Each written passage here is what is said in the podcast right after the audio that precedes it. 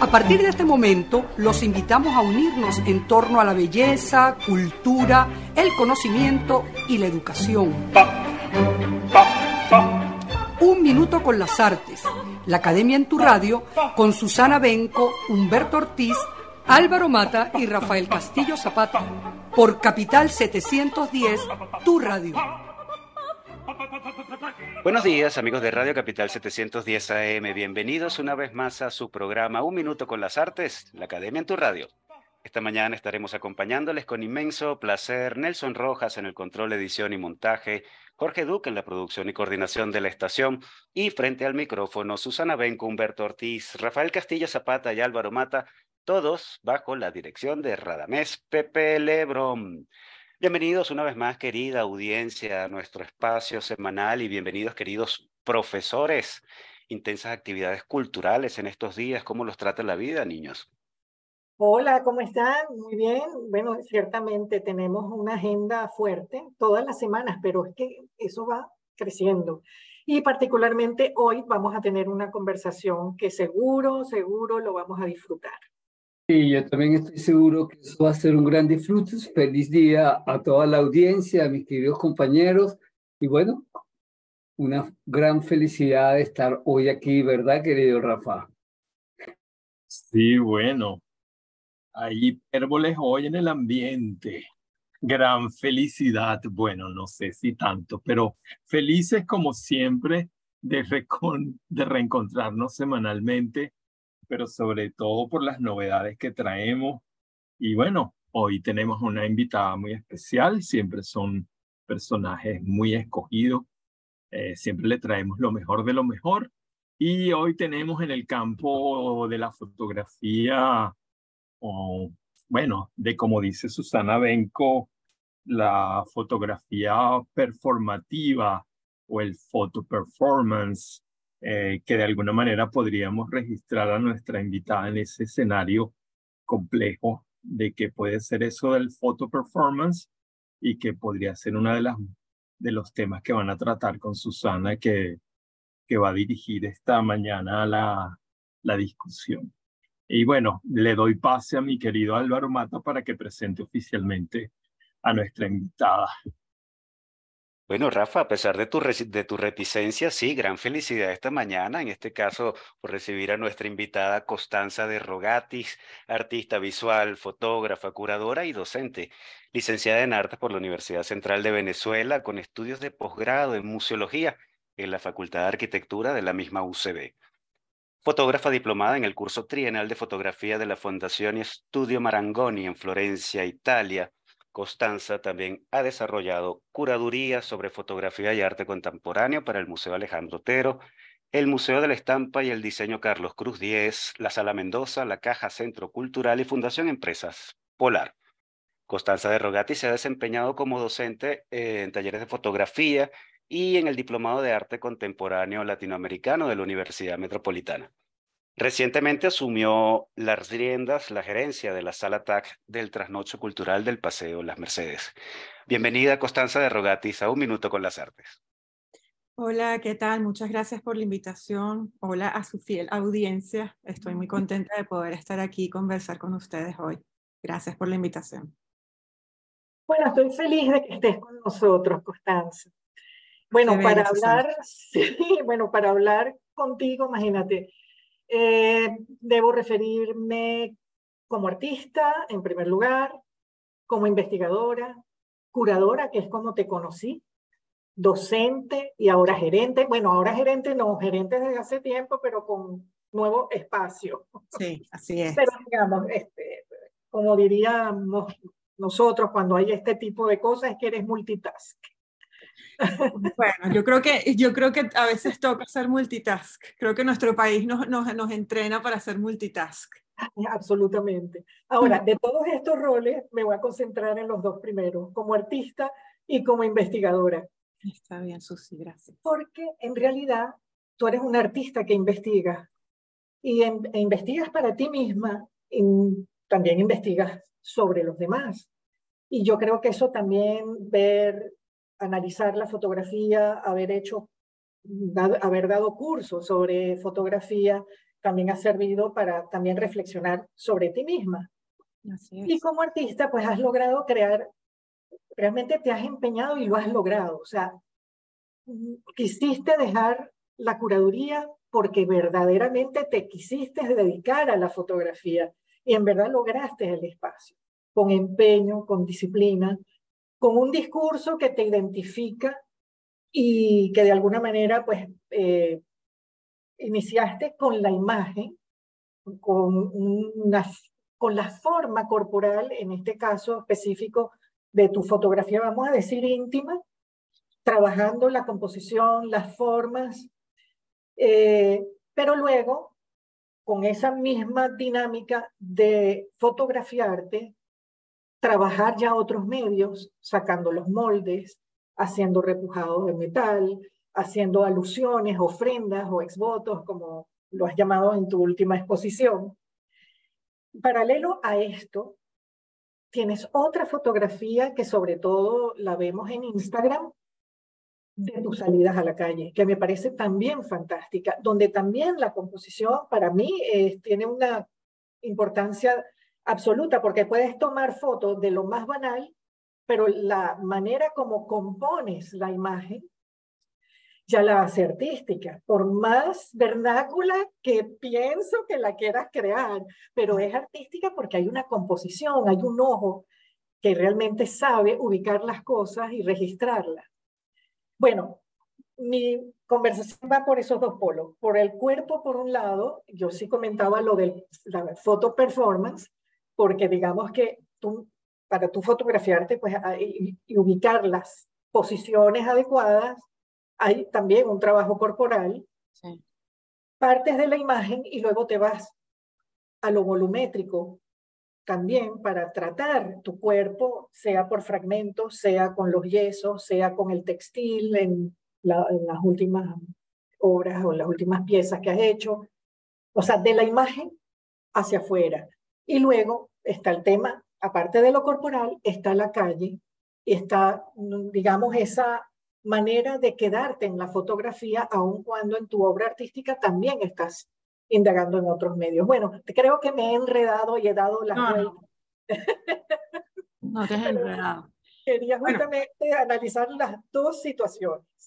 Bueno, quedé bañada en flores con esa, con esa introducción, Susi. Muchas gracias. No, no sé si necesariamente yo lo veo con la claridad con que tú lo has expuesto. Creo que para mí es difícil a veces entender de esa manera como lo has puesto tú, que quizás efectivamente eh, todas esas cosas que, que, hago confluyen en diferentes momentos del, del, trabajo que hago, inclusive de investigación, el, en mis intentos artísticos. Yo siempre le digo intento porque para mí es, eh, como tú bien sabes, un trabajo que empecé yo diría tarde en comparación con muchos otros artistas que tuvieron una, un entrenamiento o una formación bastante inicial desde los 20 años. Yo digo que, que, como hacia los 30 es que yo dije, bueno, yo quiero dedicarme a esto, quiero, o, o, al menos quiero intentarlo, ¿no? Eso da unas dificultades particulares por una parte y por la otra da también, en cierto sentido, me da una cierta ventaja el, el haber eh, trabajado como investigadora curadora en el sentido de que eh, tengo una cierta familiaridad con escribir textos, plantear ideas de manera eh, específica para, para concentrar un concepto y que eso pueda llegar a la otra persona, o al menos eso es lo que uno pretende. Y entonces, en, digamos que al momento de plantearme las ideas para, para las obras, eh, lo, lo, puedo transmitir al menos en, textos de una manera más clara, al menos a mí me resulta así. Contradictoriamente, esa misma eh, facilidad o esa costumbre de poder eh, sintetizar o estructurar las ideas a través de mm, una, una visión más bien eh, analítica, me inclina siempre hacia un lado en el que lucho mucho para ah, permitirme eh, dejar fluir esas ideas, aunque no necesariamente sean,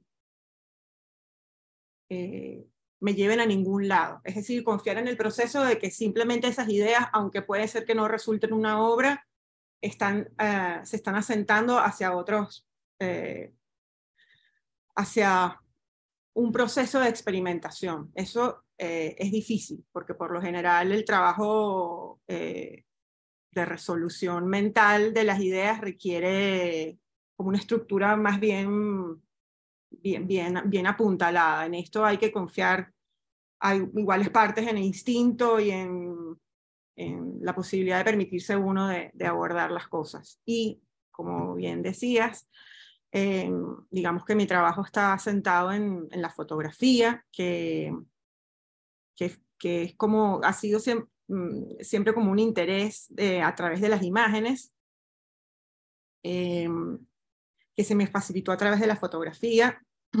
Cuando empecé a estudiar fotografía ya, cuando les digo, hacia mis medianos veintitantos, y que decido irme a estudiar fotografía a Italia después a los 30. Eh, y, mm, y, ese camino de entender que mi interés hacia los, eh, la intimidad y la relación entre las personas se iba concentrando en mi relación con mi propio cuerpo, se da desde no mucho tiempo hacia acá, yo creo que hace unos, que 2017 posiblemente,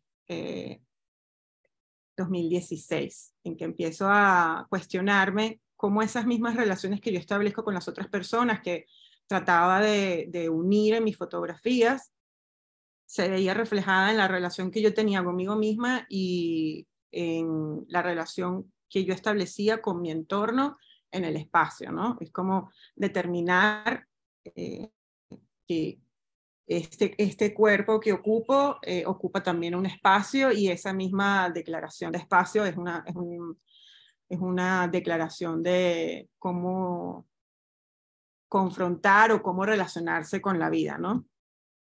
Y eh, en, un, en, un, inicio, como bien apuntabas tú, yo, eh, esa, esa, indagación con relación a la, a la manera de vincularme con mi propio cuerpo era una, eh, un interés, una curiosidad, una, una indagación que hice a través de la fotografía de manera muy estructurada, porque lo había planteado en un inicio eh, como un ejercicio diario de hacerme fotografías todos los días eh, con el celular en un principio cuando empecé, tratando de evitar lo que yo consideraba que era la visión estereotípica del cuerpo femenino, ¿no? Eh, y del cuerpo femenino en las redes, porque este era un, un, trabajo que yo compartía en mis redes sociales en Instagram.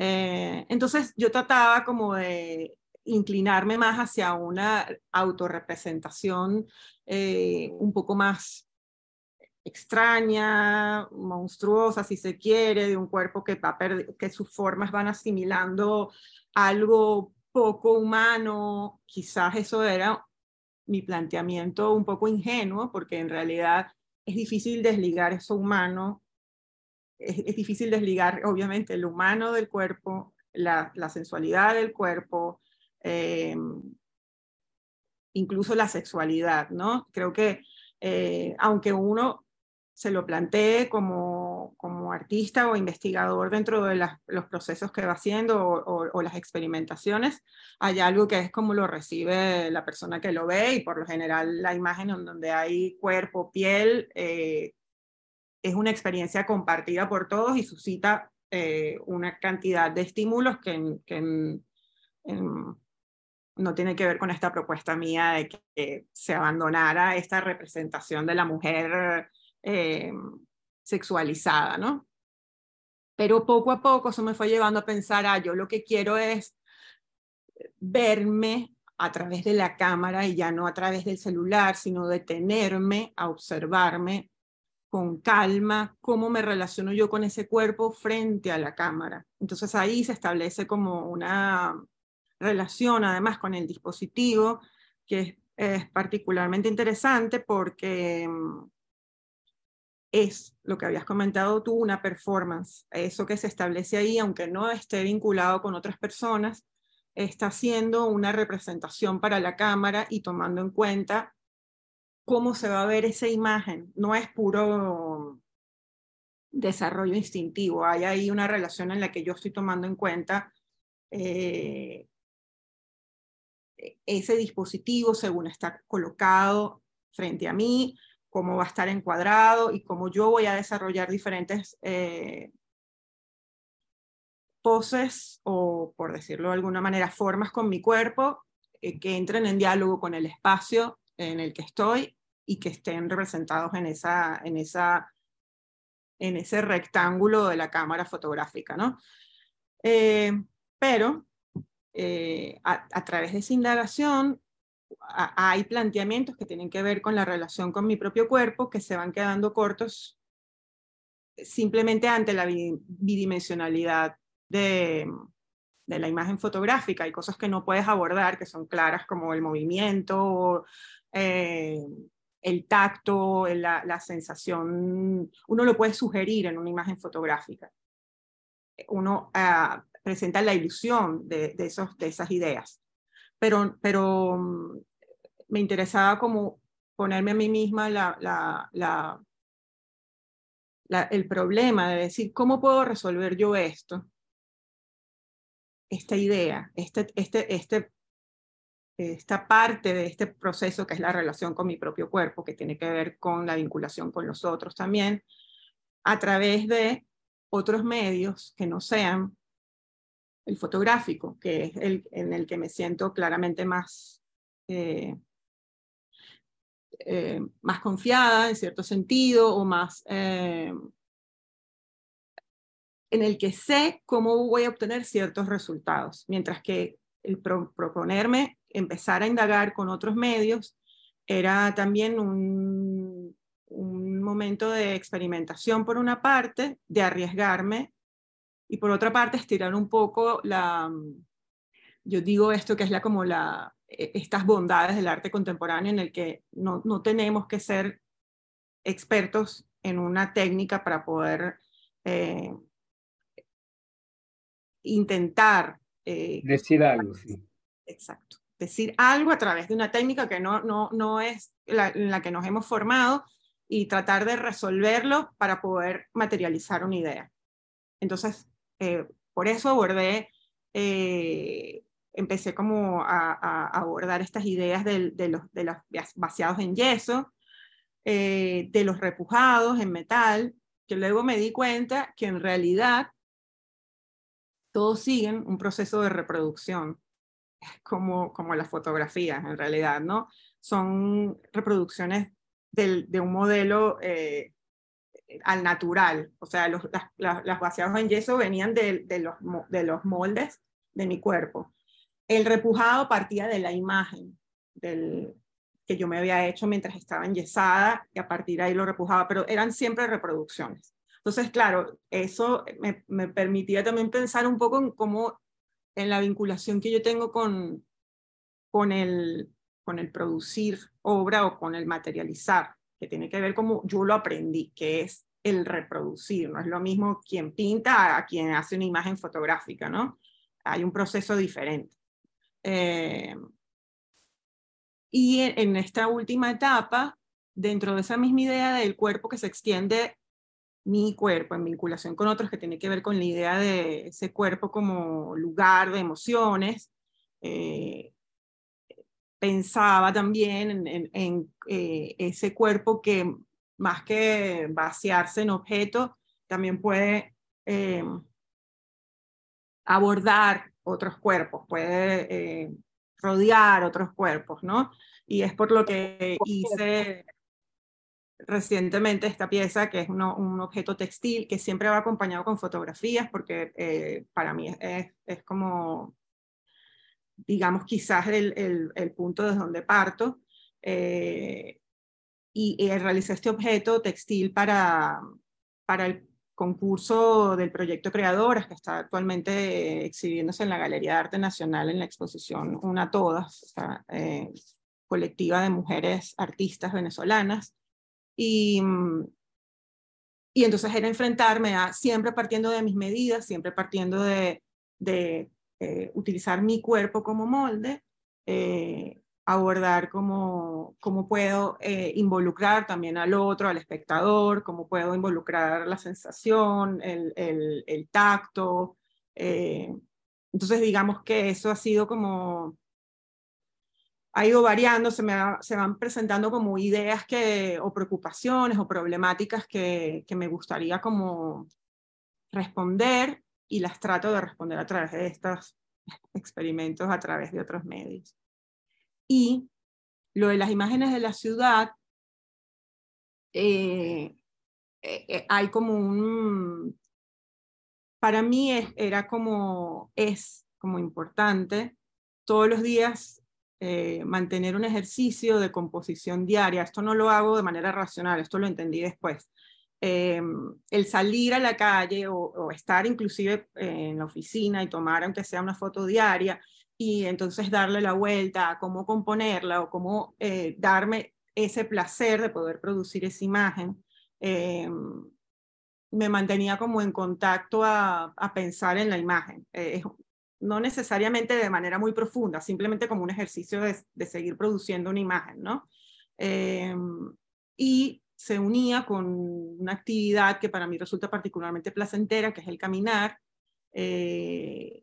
y, observar eh, detalles de la cotidianidad, ¿no? Eh, que, en realidad fue como me vinculé inicialmente con la fotografía, fue eso, eh, ver detalles que, que, quizás pasaban un poco, o pensaba yo, que pasaban un poco desapercibidos ante la velocidad de la, del, del, transitar por la ciudad, ¿no? Entonces, eso para mí es como un deslinde de no, no, en realidad no tomarme tan seriamente la imagen, aunque sí que me la tomo seriamente porque yo todo lo hago súper estructurado, quizás soy muy formal en ciertas cosas, pero esto me permite como tomármelo con más humor o para el propio goce o disfrute sin necesidad de pensar que eso tiene que ser una obra, sino hacer algo por el, el mero placer de hacerlo y de, y de, y de poder llevarlo a una imagen.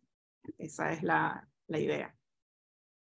Bueno, justamente lo dije, pero esa experiencia en la calle que tú colocas en Instagram tiene ese lado que podemos después seguir eh, después de, del corte musical, eh, porque el humor también está muy presente, a pese de que lo hagas con toda la racionalización que es el caso. Pero bueno, podemos hablar de eso después. Seguro. Bueno, vamos a hacer una pausa musical, eh, queridos oyentes. Vamos a escuchar Aguacero con Irepelusa, también compromisos comerciales de la emisora y continuamos con nuestra conversa con Constanza de Rogatis. Ya regresamos.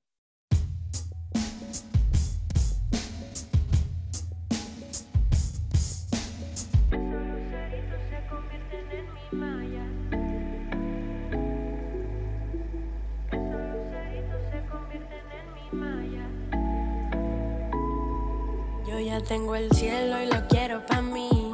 Demasiado sincero, siento ser así. Viene un aguacero cerquita de ti. Lo malo y lo bueno lo veo venir. Yo ya tengo el cielo y lo quiero para mí. Demasiado sincero, siento ser así. Viene un aguacero cerquita de ti. Lo malo y lo bueno lo veo venir. Que está en el convento, santo tanto siendo para la cena y tu boca para repetir.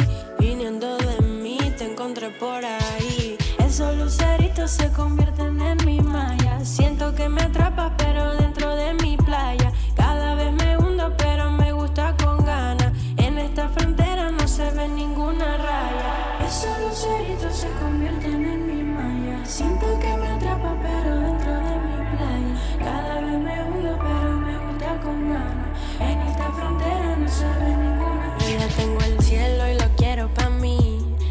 Demasiado sincero, siento ser así. Viene un aguacero cerquita de ti. Lo malo y lo bueno lo veo venir. Yo ya tengo el cielo y lo quiero para mí. Demasiado sincero, siento ser así. Viene un aguacero cerquita de ti. Lo malo y lo bueno lo veo venir. La vida nos hizo candela y bueno, come si no eran maduras. De ahí la madera, la maña de ver las palmeras contando las olas una por una. Lo tenemos fresco en el coco, Hacemos que suene más que el bueno, no, bueno, no. Lo tenemos fresco nos dio la razón y nosotros se la devolvimos. Y que reconocer que no somos los únicos dueños del circo. El show continúa y la luna se ve más bonita a la una. Tuna que tuna, voy con mi katana cortando tus dudas gitanas. Yo ya tengo el cielo y lo quiero para mí. Demasiado sincero, siento ser así. Viene un aguacero cerquita de ti. Lo malo y lo bueno lo veo venir. Yo ya tengo el cielo y lo demasiado sincero, siento ser así. Viene un aguacero cerquita de ti. Lo malo y lo bueno lo veo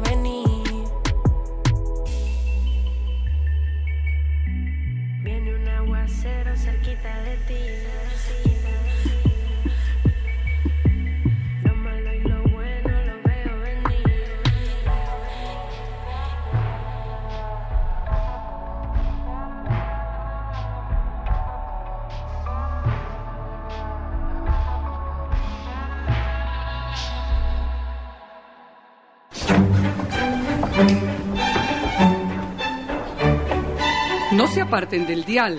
Ya regresamos en Un Minuto con las Artes.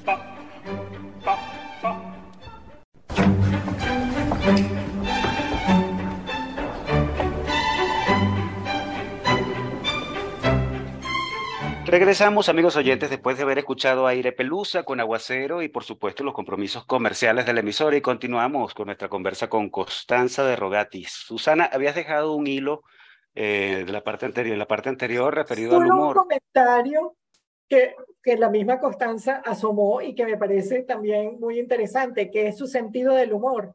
Y sobre todo lo vemos en Instagram, que de pronto ella asocia unas imágenes, interviene o dialoga y entonces crea una situación humorística. Entonces, bueno, era, eh, me parece que también es una intervención interesante con la imagen.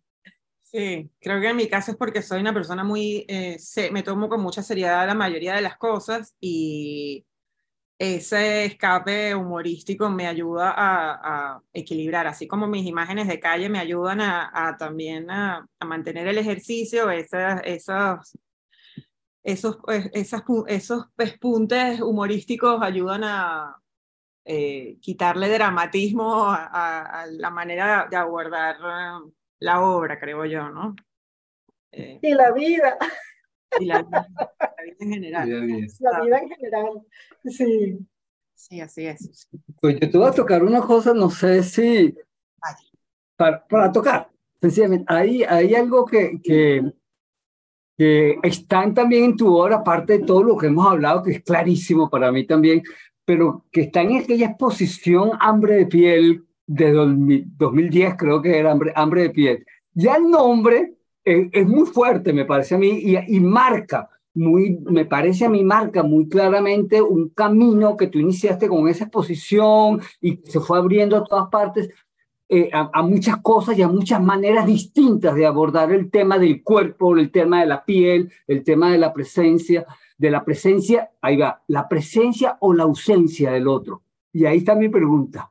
La ausencia, presencia y ausencia, porque el cuerpo presente, el cuerpo, la piel, extrañando algo, pregunto. La pregunta es esa. Es la, hay la ausencia, también forma algo importante en esa relación del cuerpo contigo misma, lo de la ausencia.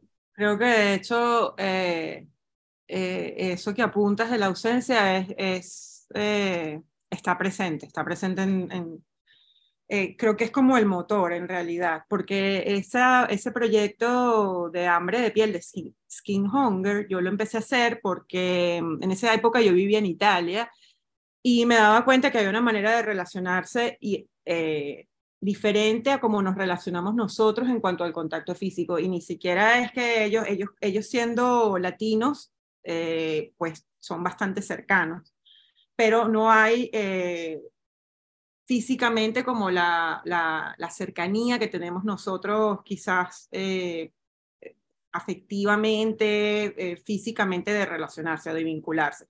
En ese entonces yo no tenía claro que, claramente que posteriormente me interesaría el tema del cuerpo, pero como bien apuntas tú, Humberto, yo creo que ahí ya había un interés a esa idea del, de la vinculación con las otras personas. Y creo que ahí está lo de la ausencia, porque lo que yo traté de mostrar en esas imágenes eh, era como, como la ausencia del, contacto físico eh, genera el que las personas busquen eh, tocarse con otras personas, inclusive en momentos en los que, con personas que no conocen, inclusive en momentos inusitados o en, cualquier tipo de actividad cotidiana, las personas que van a una peluquería, a lavarse el cabello, las personas que van a la barbería, que les, les arreglen la barba, les cortan el cabello, eh, las personas que hacen ejercicio físico alguna actividad física que necesitas el contacto de otra persona, eh, y también sobre todo lo de la ausencia del contacto, porque había, por ejemplo,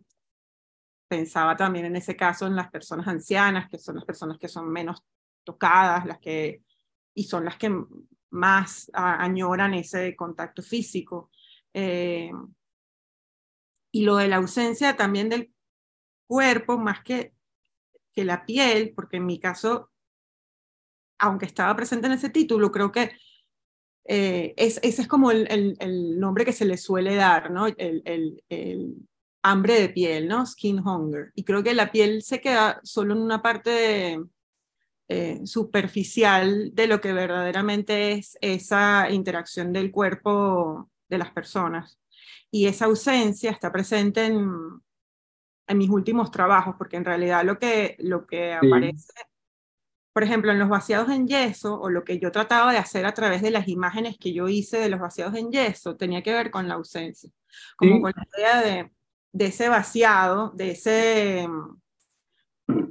voy a plantearlo, como si pensara que, que, que después de esa materia o carne que no está ya, lo que queda es esa, esa huella de, esa, de ese cuerpo, de esa impronta, ¿no? Y entonces, ¿dónde está eh, ese espíritu? ¿Dónde queda? Eh, a mí me sorprendió esa reflexión que, que, que, estás tratando de armar aquí, pero que llega a un sitio muy fuerte a mi manera de ver en tu trabajo, cuando en el video ese donde te cubres con un molde de pan, supongo yo, y vienen a comerte, y vienen a comerte, y te van comiendo, y se crea una especie de, de, de, de cofradía alrededor tuyo, que, además me trae todas las reminiscencias cristianas, la comida del cuerpo de Cristo, me, me, me trae toda una comunión que, que, que me, me hace leer precisamente el anhelo religioso de comunión como un espacio de ausencia que necesita ser efectivamente agarrado. Te lo dejo, te lo digo así, ¿no? Para ver cómo, cómo podemos armar esto. Totalmente, eso, eso tiene todo que ver y fue totalmente intencional. El, el, ese, ese video performance, yo hice una convocatoria, era, la, era es mi primer performance con personas y lo hice eh, pensando dentro de ese compartir que les comentaba antes, que era como cómo vincular esa noción de mi relación con mi cuerpo a la relación con los otros y cómo darse a los otros, eh, eh, cómo sería ese compartir, ese, ese no vivir tanto dentro de la propia piel, sino darse al otro, ¿no? Entonces pensé, em, tenía como varias referencias de artistas que habían trabajado eh, en, sus performances la, el, el, esa, ese aspecto de la vulnerabilidad de darse al otro. El primero que tenía en mente fue el, una, una, obra de Yoko Ono, se llama Caught Peace, em, en la que Yoko Ono se sienta eh, y está envuelta en unas telas y pone unas tijeras al lado de ella y los espectadores, el público, se acerca y le empieza a cortar las telas. Solamente que lo que no está previsto es claramente la reacción que puede tener el público en, ese momento y le terminan, la terminan desnudando, ¿no? Pero hay en esa, como en todos los performances creo, es un estado de, bueno, de entrega al otro por una parte y de, y de vulnerabilidad absoluta eh, de tu cuerpo siendo vulnerable a la acción de otra persona que no está planteada, es parte de la respuesta que puede ser que, eh, que ocurra. Y em, por eso cuando hice ese, ese performance, em, lo planteé como hacer este molde con una masa que hice similar al pan, eh, en el que eh, estas eh, personas que asistieron a esta convocatoria que hice em, comieran de mí. era era la, la premisa al menos. Yo lo que les dije fue que había elaborado ese pan en base a la forma de mi cuerpo y que los invitaba a comer de mí y después lo que ahí se. Y lo que se desarrolló fue efectivamente una extraña experiencia, muy hermosa, pero una extraña experiencia de casi religiosidad, lo que se dio ahí, eh, en ese compartir. Había como, creo que tiene que ver con ese ámbito en el que está mezclado lo, en ese ámbito ritual que comparte el arte y la, y la, y la religión. Hay como un momento en el que eh, quienes están presentes en la performance y el performancista, lo digo desde mi escasa, escasa experiencia haciendo performance, eh, está, están participando de un rito en el que hay muchos componentes eh, culturales, de, referencias eh, de, la, de, la, de, la, de la cultura a la que pertenecemos que van participando de ella. Y entonces eh, lo que se dio fue una mezcla de camaradería y de, eh, y de compartir que era mi anhelo inicial sin saber si se podía lograr. Esa idea del compartirse o darse al otro con total desprendimiento.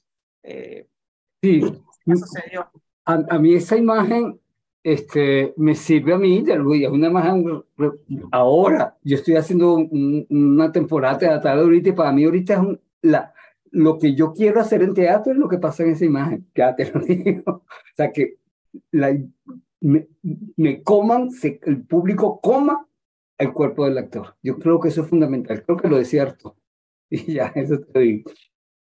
Es muy bello, Humberto, sí. Es muy artodiano. Ahora metes otro ingrediente a la, al, ¿cómo se llama? El espectro de vínculos teóricos de Constanza. Hay muchísimos.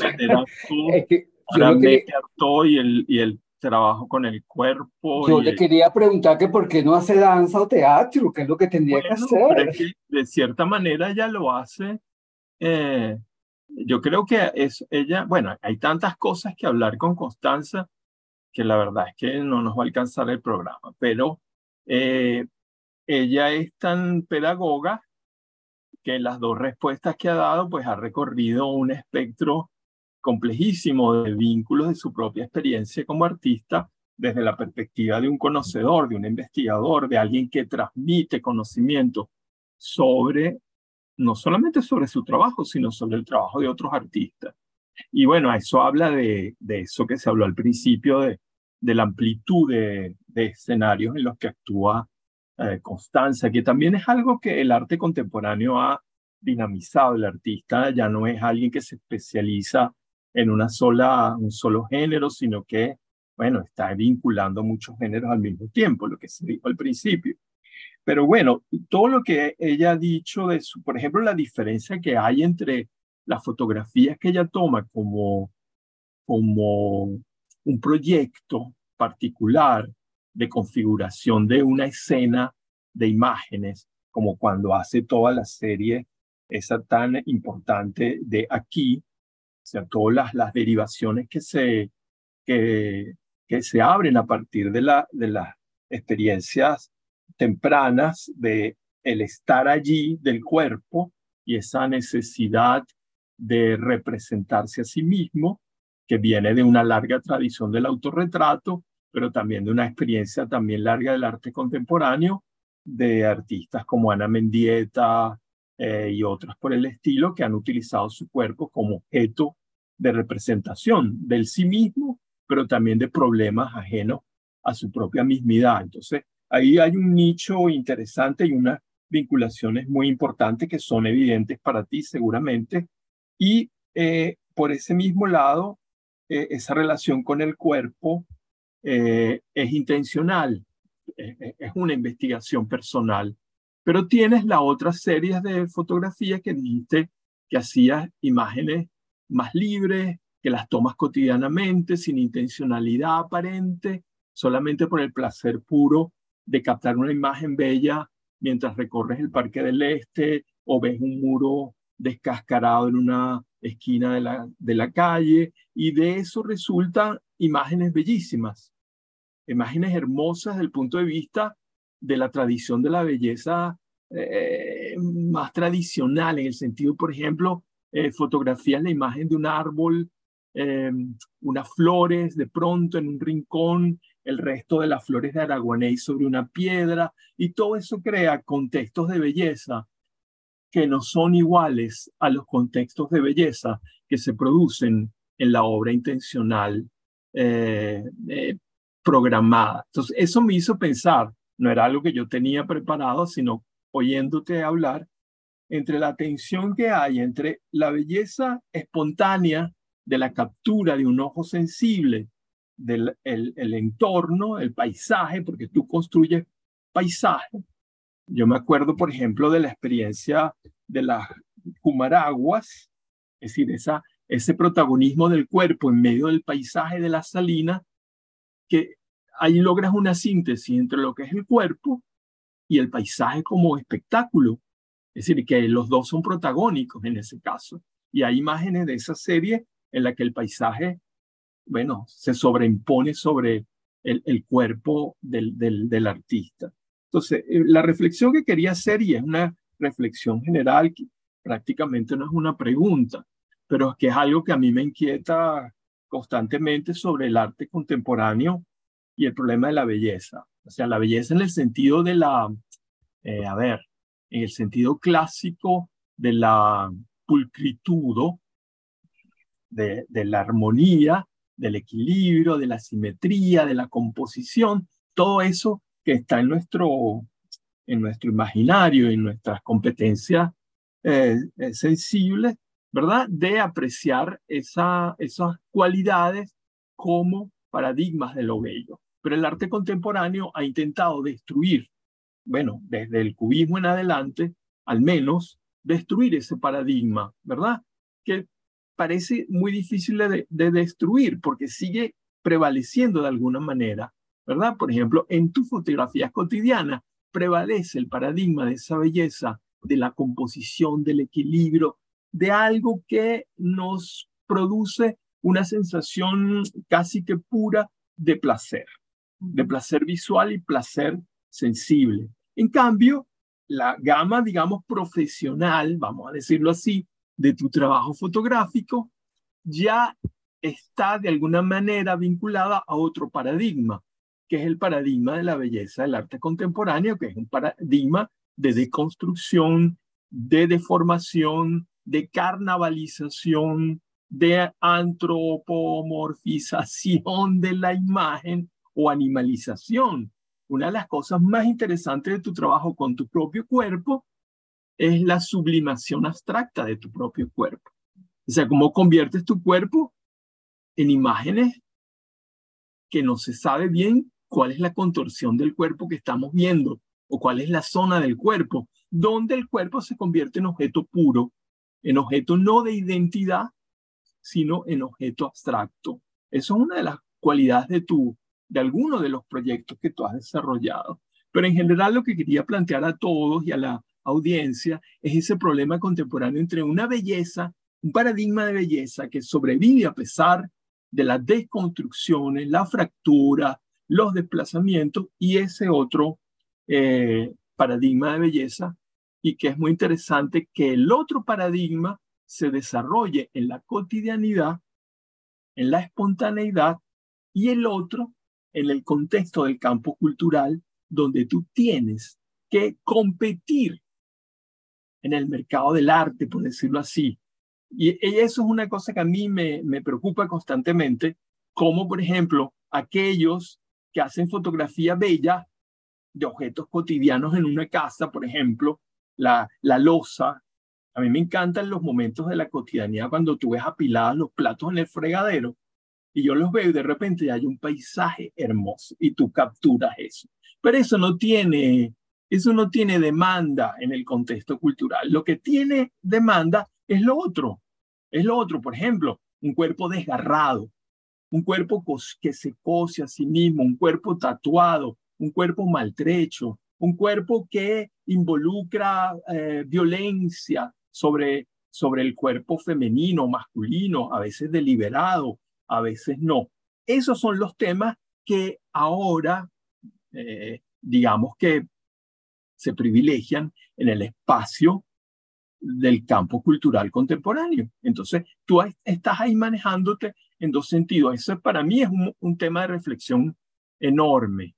Es decir, el artista tiene también que plegarse de alguna manera a las exigencias del campo en el que está operando. digamos, con eso no descubro nada, pero creo que el arte contemporáneo lo ha, puesto, lo ha puesto perdón, como algo fundamental para la experiencia del artista eh, hoy día.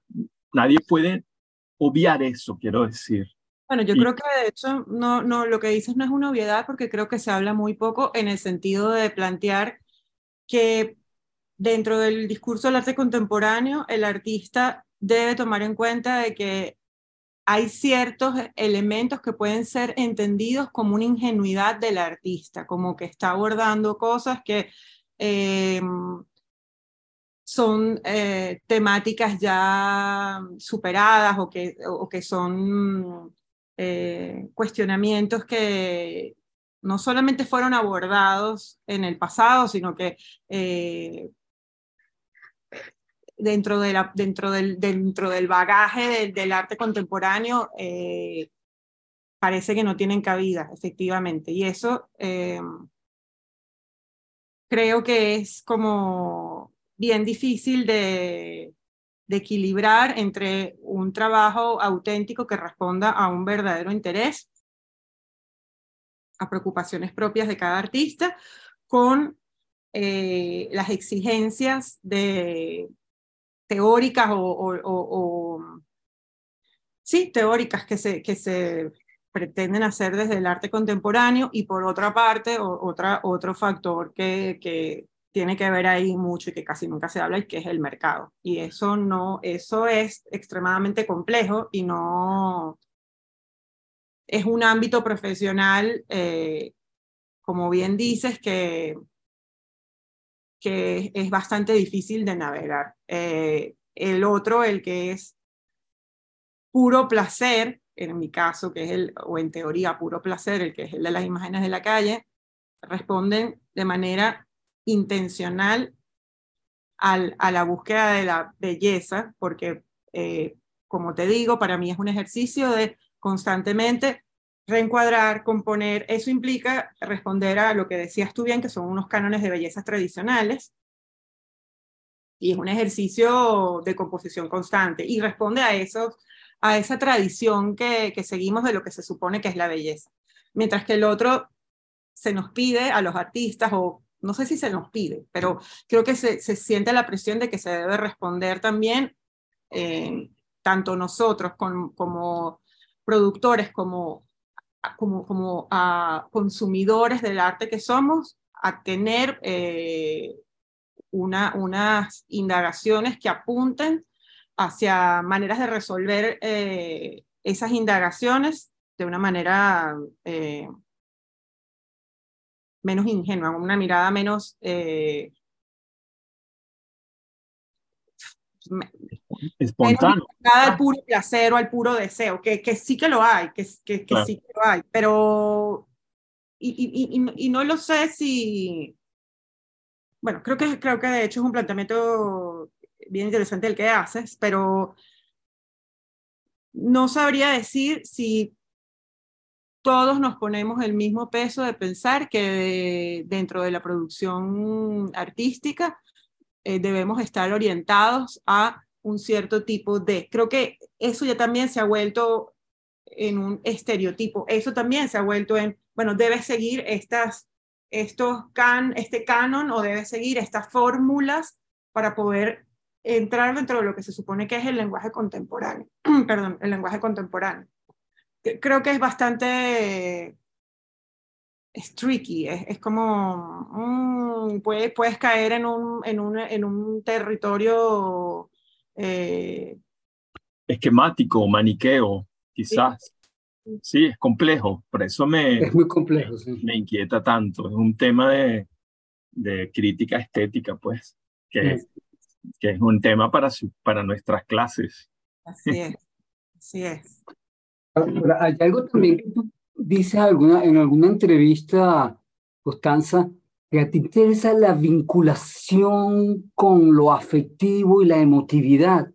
Eh, ese es un camino que para ti es importante. Lo pregunto, me parece que lo leí en alguna, en alguna entrevista que te Sí, creo que todo este trabajo del cuerpo empezó justamente porque para mí, o yo tenía esta idea también muy ingenua, que yo tenía como una manera de aproximarme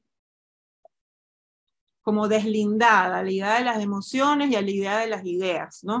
Como, eh, como considerándome una persona muy racional por una parte y, y, y, como la capacidad mental de controlar o manejar todo, ¿no? Y entonces, ¿en qué espacio estaba quedando ese espacio de las emociones?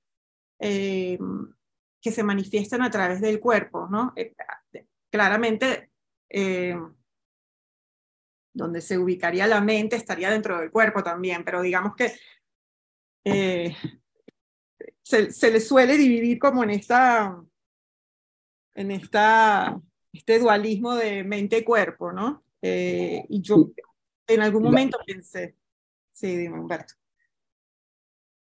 Iba a decir casi un chisme, pero es que en la escuela de arte pasa mucho eso, que yo soy de la escuela de arte.